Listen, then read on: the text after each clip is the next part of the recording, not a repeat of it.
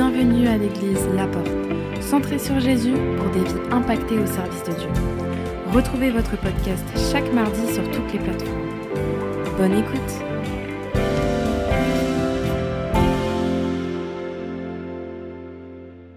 Proverbe, chapitre 16, verset 7. La version lu seconde dit ceci Quand l'Éternel approuve les voies d'un homme, il dispose favorablement à son égard même ses ennemis. J'aime bien aussi la version Semeur qui dit Quand la conduite d'un homme est agréable à l'Éternel, il lui concilie même ses ennemis. Amen.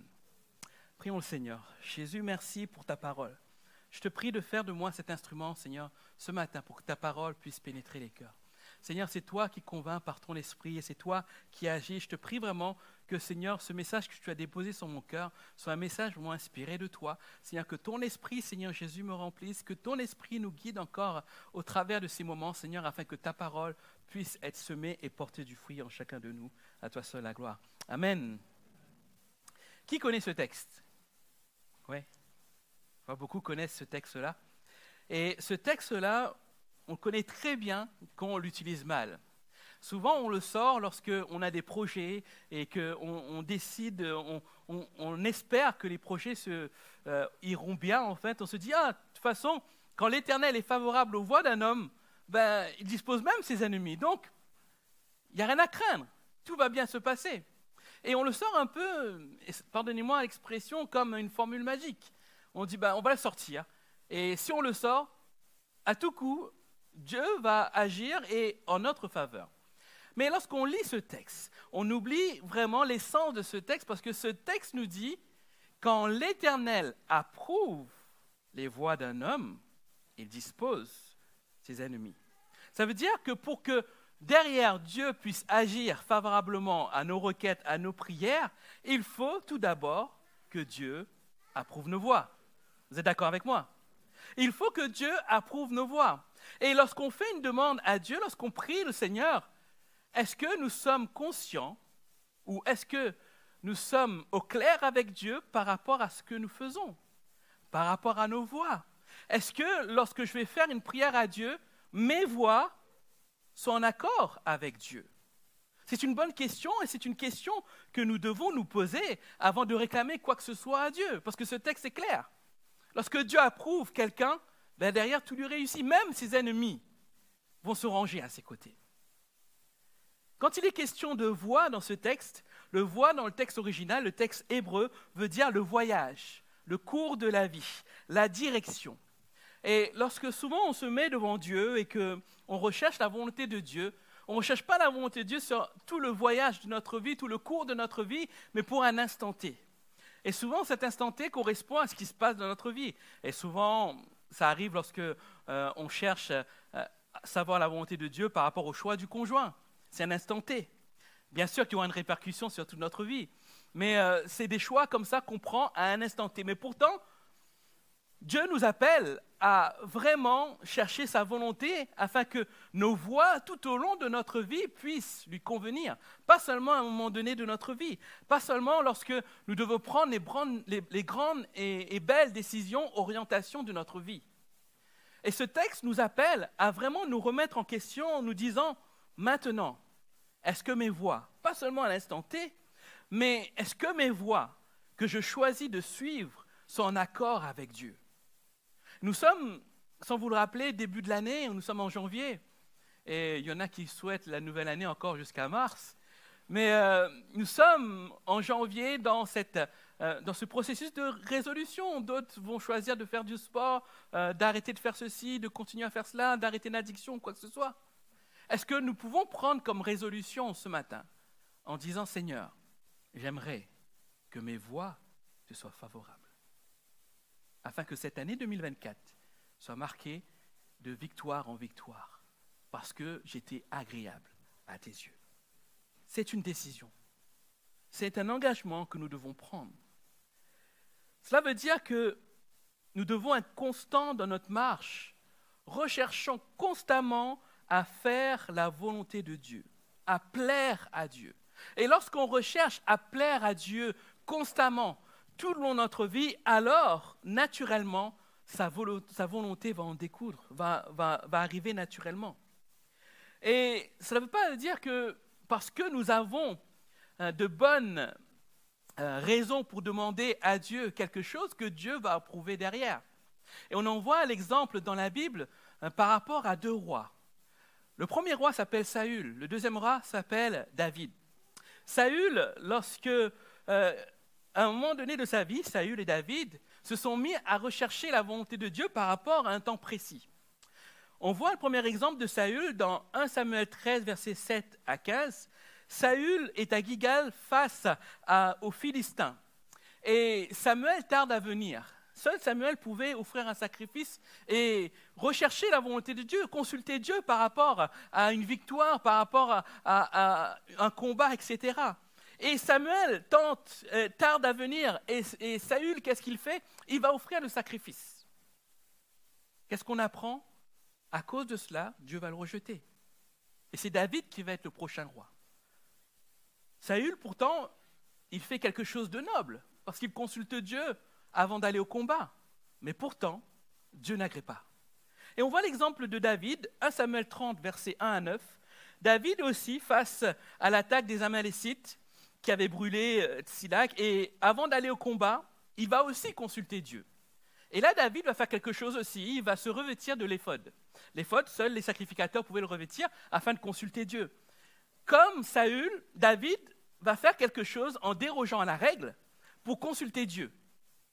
Et ce qu'on voit dans l'exemple de David, Dieu va lui répondre favorablement. Deux rois, deux pensées identiques, celle de rechercher la volonté de Dieu, mais deux réponses différentes. Savez-vous pourquoi Dieu a choisi de répondre différemment Saül et David? C'est à cause de leur cœur. Saül avait, un cœur pervers. Mais David, lui, il avait un cœur selon le cœur de Dieu.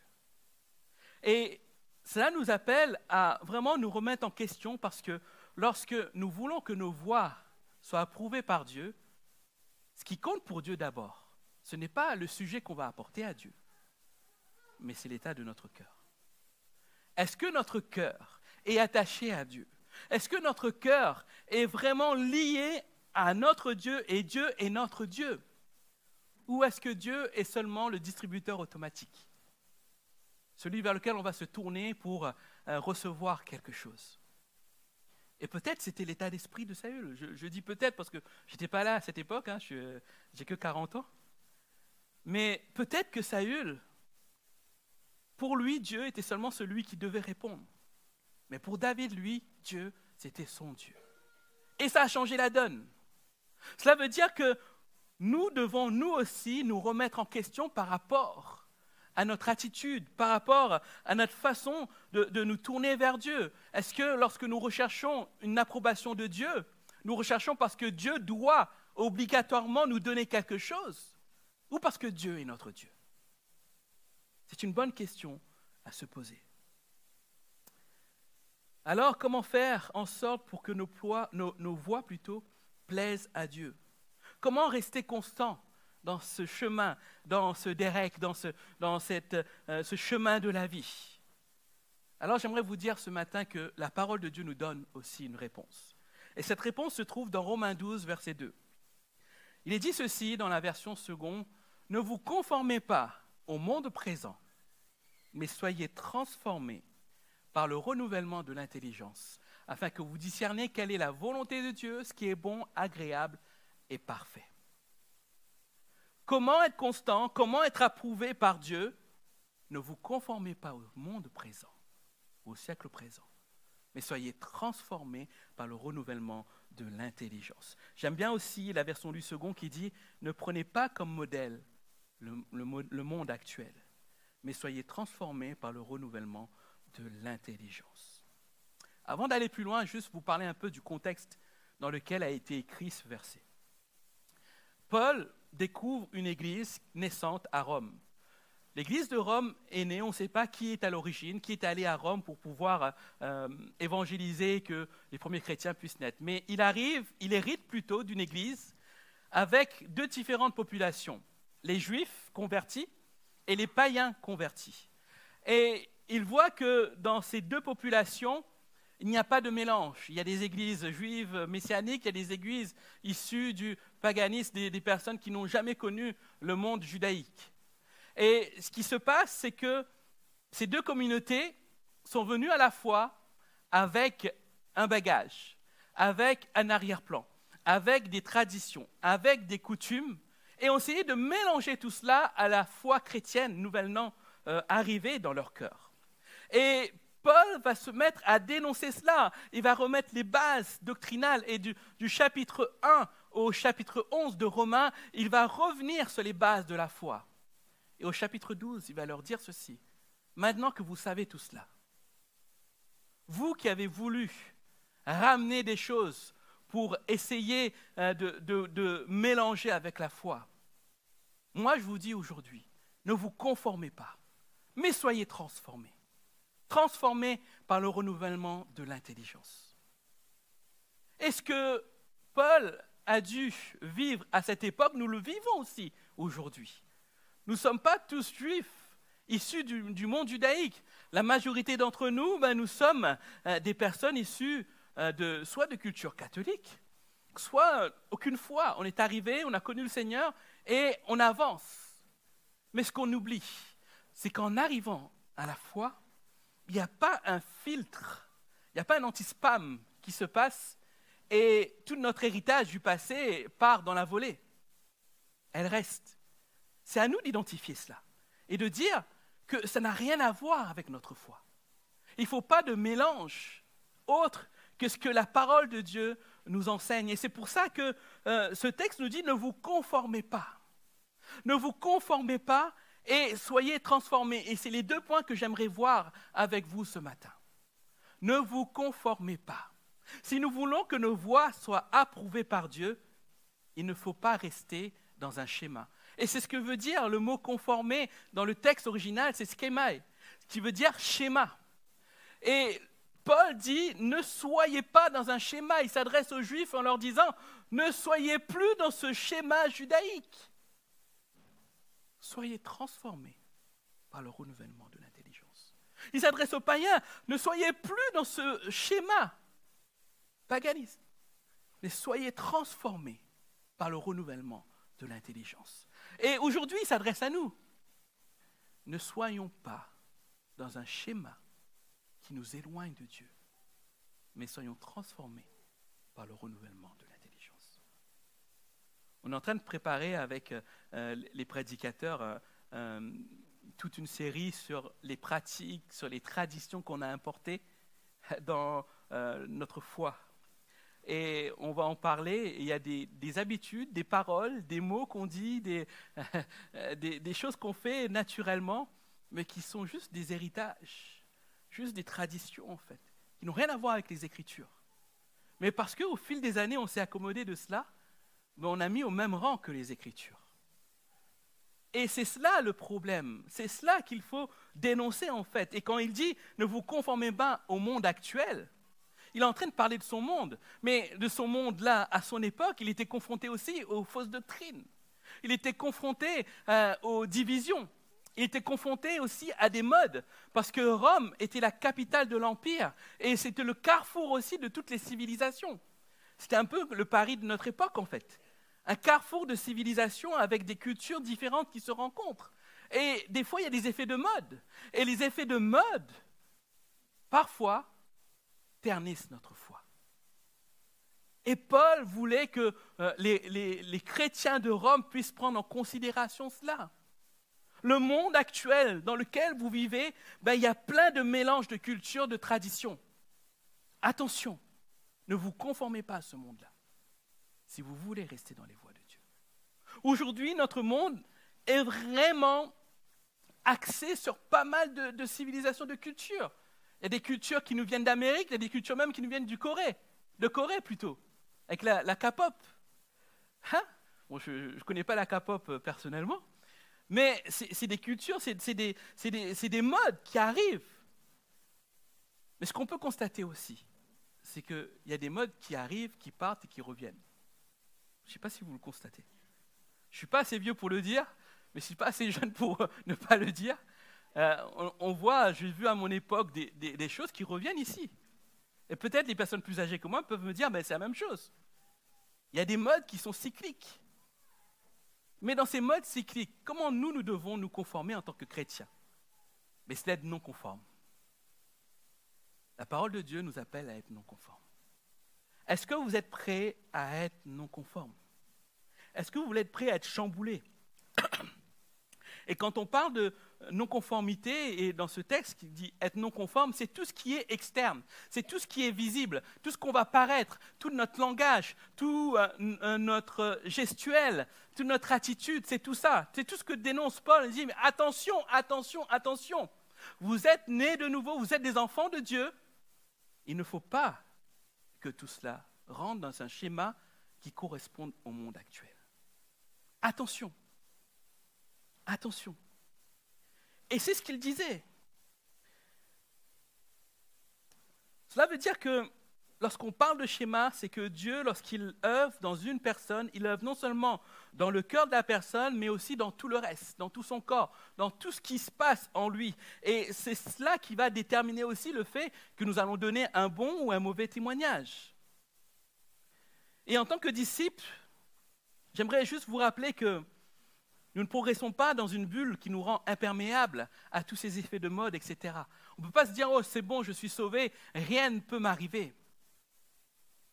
Je dis tout à l'heure, on n'a pas un anti-spam, mais on n'a pas non plus une bulle autour de nous. Donc nous devons veiller à cela, veiller à faire en sorte que euh, nos voix ne soient pas conformes au monde, mais soient plutôt conformes à Dieu. Et cela, c'est une décision personnelle. Parce que si nous nous attachons à ce qui est du monde, c'est nous attacher aussi à ce qui est de l'homme en fait. Et on sait que l'homme est faillible, mais Dieu lui est infaillible. Alors vaut mieux s'attacher à Dieu ou à l'homme? Vaut mieux s'attacher à Dieu. Dieu lui ne change pas. Dieu agit. Il y a ce texte d'un Pierre 1, verset 24 à 25 qui dit Car toute chair est comme l'herbe, et toute sa gloire comme la fleur de l'herbe. L'herbe sèche, la fleur tombe, mais la parole du Seigneur demeure éternellement. Alors ce texte nous emmène aussi à nous dire, mais comment être non conforme Parce que si on ne s'attache pas à la conformité du monde, mais dans quelle conformité devons-nous être? J'ai dit Dieu, oui. Mais qu'est-ce que nous laisse Dieu pour que nous puissions aussi euh, demeurer, euh, demeurer conformes à lui? C'est sa parole. Et le texte nous dit bien ceci, la parole du Seigneur demeure éternellement. Et il y a un exemple des Écritures qui m'a souvent interpellé euh, dans les actes, c'est les Juifs de Béret. Vous vous souvenez, les Juifs de Béret? Les Juifs de Béret, la parole de Dieu nous dit qu'ils examinaient chaque jour les Écritures pour voir si ce qui, ce qui leur était dit était vrai.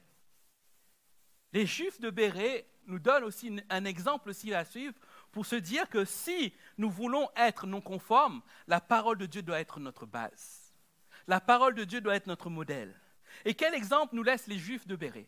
Premier exemple, c'est que la parole de Dieu était leur fondement. Pourquoi on peut dire cela? Parce qu'ils étaient proches des Écritures. C'est pour ça que c'était naturel pour eux d'examiner les Écritures. Si nous ne sommes pas proches des Écritures, ben, on ne peut pas examiner les Écritures. Examiner les Écritures, ce n'est pas simplement faire une recherche sur Google en disant mais est-ce que ce que le pasteur a dit est vrai? Bon, il y a Google maintenant, il y a l'intelligence artificielle. C'est tellement pratique l'intelligence artificielle. Vous savez, j'ai essayé de faire une prédication. Rassurez-vous, ce n'est pas cette prédication, d'accord? J'ai essayé de faire une prédication avec euh, euh, OpenAI et j'ai donné un thème. J'ai dit, fais-moi une prédication par rapport à ce thème. Ah, il m'a fait une prédication. Mais ce qui manquait à cette prédication, c'est la vie. Il a cité des textes, il a cité euh, euh, des, exemples, etc. Pour le lire tel quel, mais quand je l'ai lu, il manquait la vie en fait. Ce que Dieu attend de nous, c'est que nous ayons des vrais fondements dans la Bible.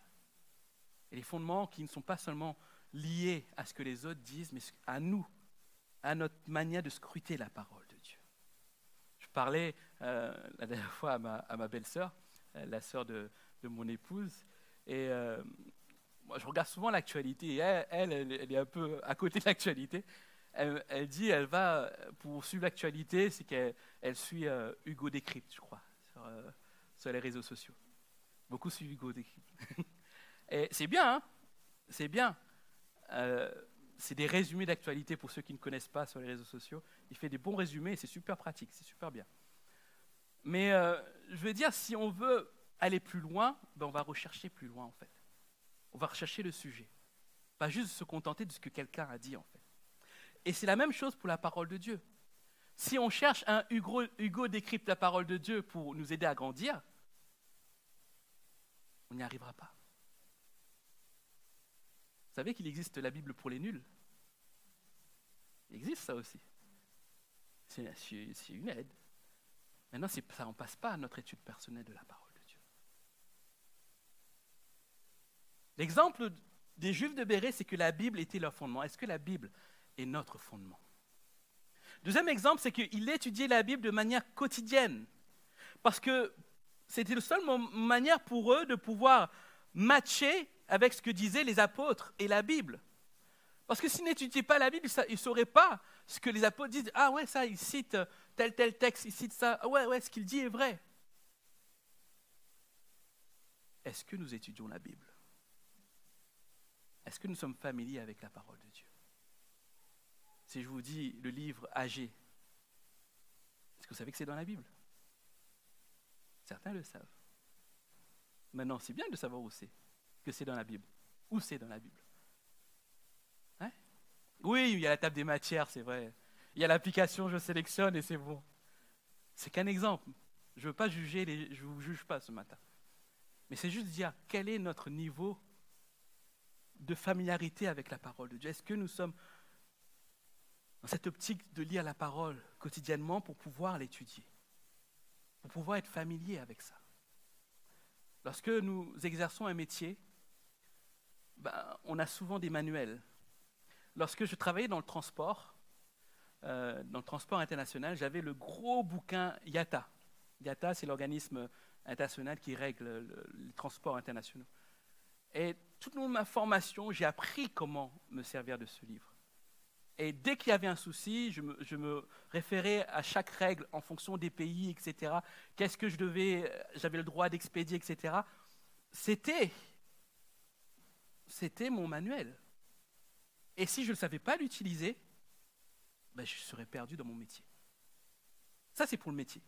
Et dans n'importe quel métier, vous avez forcément des manuels, que ce soit un bouquin ou que ce soit en euh, électronique, vous avez des manuels.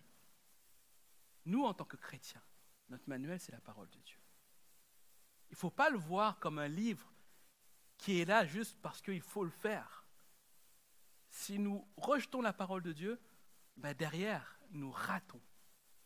Nous ratons les précieux conseils que Dieu veut nous donner. Ensuite, l'autre exemple que les Juifs de Béret nous laissent, c'est qu'ils ne sont pas laissés appuyer seulement sur l'enseignement d'un ou des hommes. C'est pour cela qu'ils sont mis à examiner ce que les apôtres ont dit. Vous savez, il y a de très bons bouquins qui existent euh, d'expériences de personnes sur la puissance de Dieu. C'est super mais ces livres ne doivent pas être votre livre de chevet. Vous ne pouvez pas construire votre foi seulement sur l'expérience des autres. Vous devez construire votre foi sur la parole de Dieu. Si la parole de Dieu n'est pas un livre que vous lisez, alors vous ratez quelque chose. Alors vous allez vous appuyer plus sur la parole des hommes et non sur la parole de Dieu. Parce qu'aujourd'hui, je suis sur l'estrade, je suis en train de vous parler, peut-être je vous dis des bêtises. Hein Est-ce qu'il y en a qui vérifient? Ah, rassurez-vous, j'essaie de ne pas vous dire des bêtises. Mais c'est important pour nous.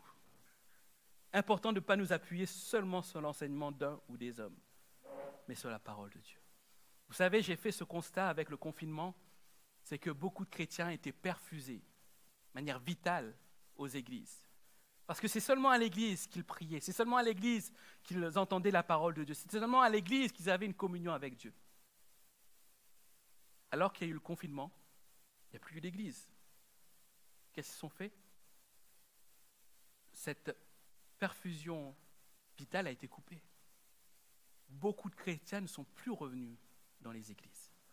Beaucoup, malheureusement.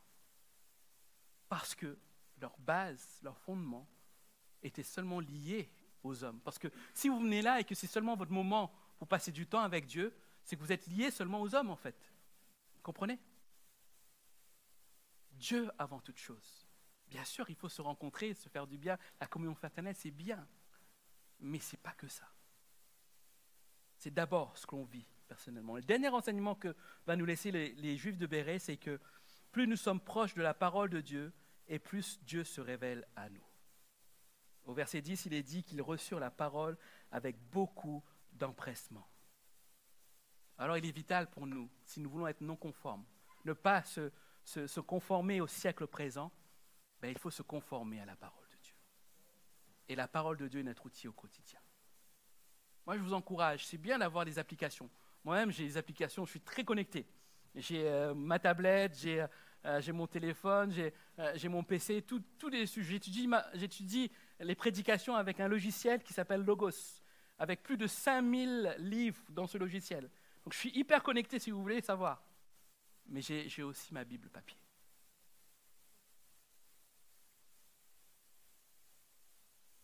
C'est important aussi. Parce que derrière, si nous ne basons que sur euh, la technologie, la technologie peut faillir aussi. Amen. Alors c'est pour être non conforme. Maintenant, si nous voulons que nos voix plaisent à Dieu, il nous faut aussi accepter d'être transformés. Le texte nous dit, mais soyez transformés par le renouvellement de l'intelligence. Ici, le mot transformé dans le texte original euh, signifie métamorpho. Et vous reconnaissez ce mot, métamorpho Métamorphose, métamorphosé. Et ce qui est dingue, lorsque j'ai lu ce texte, c'est que euh, deux fois ce, mot est apparu, là, dans, dans, les évangiles. À ce moment précis de Romains 12, et à l'autre moment, c'est au moment de la transfiguration de Jésus. C'est le même mot. Métamorphose, c'est le même mot qui est utilisé ici quand Paul dit soyez transformés par le renouvellement de l'intelligence, et c'est le même mot lorsque Jésus a été transfiguré. Et c'était un acte surnaturel. Lorsque vous lisez ce, texte-là, à ce moment précis où Jésus est transfiguré, c'est surnaturel. Il est tellement rayonnant que les disciples ne, ne le reconnaissent plus. Il y a une transformation, une métamorphose. Et là, Paul nous invite à vivre la même chose à être métamorphosé.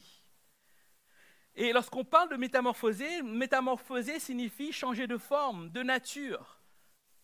La chose ou la personne n'est plus reconnaissable. Et c'est tellement vrai des fois lorsque une personne euh, s'approche de Dieu.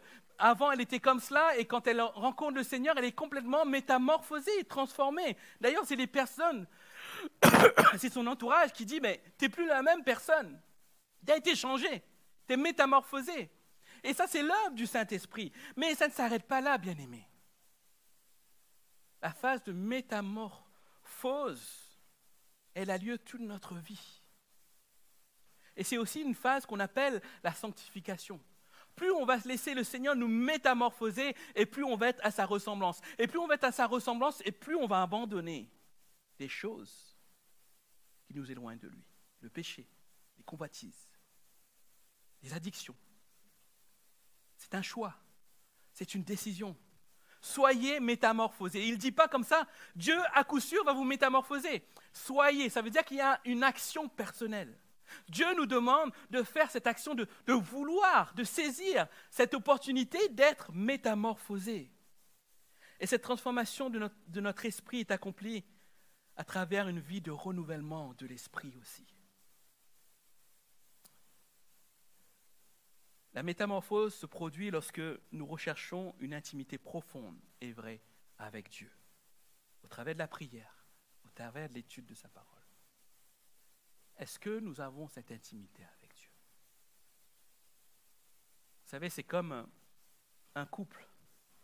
Plus le couple va avoir de communion ensemble, plus ils vont se connaître. Et plus ils vont se connaître, et plus ils vont éviter de fâcher l'autre. C'est ça l'essence d'un couple, n'est-ce pas? Si c'est vraiment, vous avez envie de fâcher l'autre. Si vous savez que l'autre n'aime pas euh, le chocolat, vous n'allez pas prendre du chocolat pour manger devant lui et dire vas-y, il n'y a que ça. Il n'y a que ça. Débrouille-toi, il n'y a que ça. C'est pas vouloir la paix dans le couple, n'est-ce pas? Mais si vous savez que l'autre aime la vanille, vous allez dire, ben moi j'aime le chocolat, mais je sais que tu aimes la vanille, j'ai acheté de la vanille. Vous comprenez? Parce que, par amour, on aime la personne et on connaît la personne. Même on anticipe. Je reprends l'exemple du chocolat et de la vanille. On est invité chez des gens, une personne va, donner du chocolat à l'autre personne, vous savez, ah non, non, il n'aime pas, pas le chocolat. On anticipe. Pourquoi? Parce qu'on connaît la personne. N'est-ce pas? Et dans notre relation avec Dieu, ça doit être la même chose. On doit même anticiper derrière. Non pas par obligation, non pas parce qu'il y a une loi qui nous oblige, mais par amour de notre Dieu. Par amour de notre Dieu, de dire, non, ça c'est pas pour moi. Parce que j'aime mon Dieu. Je ne veux pas le blesser. Parce que chaque fois que nous péchons, nous blessons le Seigneur. Nous désobéissons au Seigneur. Et la métamorphose va passer par notre temps de qualité, d'intimité avec Dieu. Et si nous refaisons cela, ben nous refusons aussi cette opportunité au Saint-Esprit d'œuvrer puissamment en nous. Et comme je l'ai dit, cette transformation, cette métamorphose ne se passe pas en un instant T de notre vie, mais c'est un processus qui dure toute notre vie, comme la sanctification. Paul disait dans 2 Corinthiens 3, 18, Nous tous qui, le visage découvert, contemplons comme dans un miroir la gloire du Seigneur, nous sommes transformés en la même image, de gloire en gloire, comme par le Seigneur, l'Esprit. Est-ce que nous voulons être transformés, transfigurés en la même image de gloire en gloire, comme par le Seigneur l'Esprit? C'est notre défi pour 2024, bien aimé. Je dis notre défi parce que c'est mon défi personnel aussi. Je ne veux pas être celui qui donne des leçons. Je veux être celui qui est avec vous aussi, en disant, ben, on va y arriver ensemble. Certes, nous pouvons être soumis à la convoitise, aux convoitises du monde. Mais si nous décidons d'être non conformes, si nous décidons, si nous acceptons d'être métamorphosés, alors Dieu va approuver nos voies. Alors rien ne pourra nous résister. Nous serons pile poil dans la volonté de Dieu. Mais si nous refusons cela, nous allons encore nous prendre des murs. Nous allons encore faire des erreurs. Mais ce qui est, fou et ce qui est formidable avec notre Dieu, c'est que même si nous faisons des erreurs, il nous aime quand même. Même si nous faisons des erreurs, il est prêt à nous pardonner. Mais par amour pour lui, est-ce qu'on peut éviter de faire des erreurs? C'est le défi que j'aimerais vous lancer en ce début d'année. C'est de dire, Seigneur, je choisis aujourd'hui de refuser la conformité. Je choisis de refuser la conformité à ce monde, mais je veux être conforme à toi, Seigneur. Je choisis, Seigneur, de me laisser transformer, métamorphoser, Seigneur afin de coller pile poil dans ta volonté, Jésus. C'est une décision personnelle. Je ne peux pas la prendre pour vous. Dieu ne peut pas la prendre pour vous. C'est entre vous et lui. Mais si vous voulez que cette année soit une année de bénédiction, c'est un choix que vous devez prendre aujourd'hui. On ne sait pas ce que cette année nous réserve. On ne sait pas les défis qui sont devant nous. On ne sait pas les choix, les décisions que nous devons en prendre, qui peuvent être vitales pour notre vie. Ne passons pas devant les bonnes décisions en se disant, je rejette ça, mais en disant, je veux être approuvé de Dieu et pour être approuvé de Dieu. Voilà, ne pas être conforme et vouloir se laisser métamorphoser. Amen.